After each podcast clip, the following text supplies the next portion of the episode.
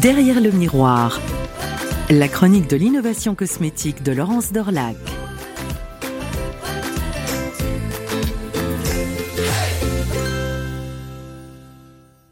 La tour Eiffel qui s'est illuminée de rose, les courses à pied qui foisonnent avec toujours du rose, rose pink, rose pâle, rose flashy, rose bonbon, rose.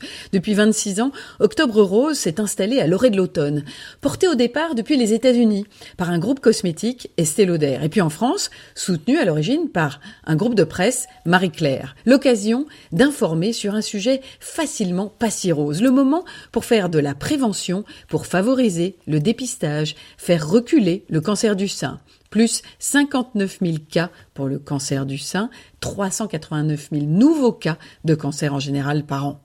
Derrière la question mais pourquoi un ruban rose se cache en fait une innovation. Pour comprendre, il faut d'abord écouter le refrain d'une chanson. Elle a été très célèbre aux États-Unis en 1979. Tie a yellow ribbon round the old oak tree. Entoure d'un ruban jaune le chêne.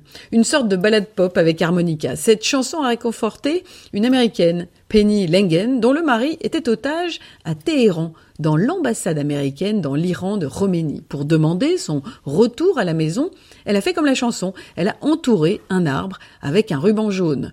Gros buzz, comme on dirait maintenant. Le concept du ruban noué a fait ainsi sa première apparition efficace.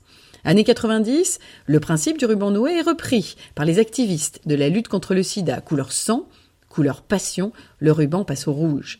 1991, une américaine, activiste elle aussi, va acheter au supermarché des cartes de visite blanches. Elle y coud un ruban noué, mais de couleur pêche, rose très pâle, avec cette phrase The National Cancer Institute's annual budget is 1.8 billion. Only 5% goes for cancer prevention.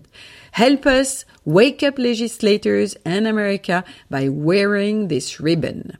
Portez ce ruban et vous faites du lobby, en quelque sorte, pour la prévention du cancer. Charlotte Hellé vient d'inventer l'activisme au ruban. La rédactrice en chef d'un magazine célèbre, Self, est l'un de ses gros annonceurs, Estée Lauder, tiens, tiens.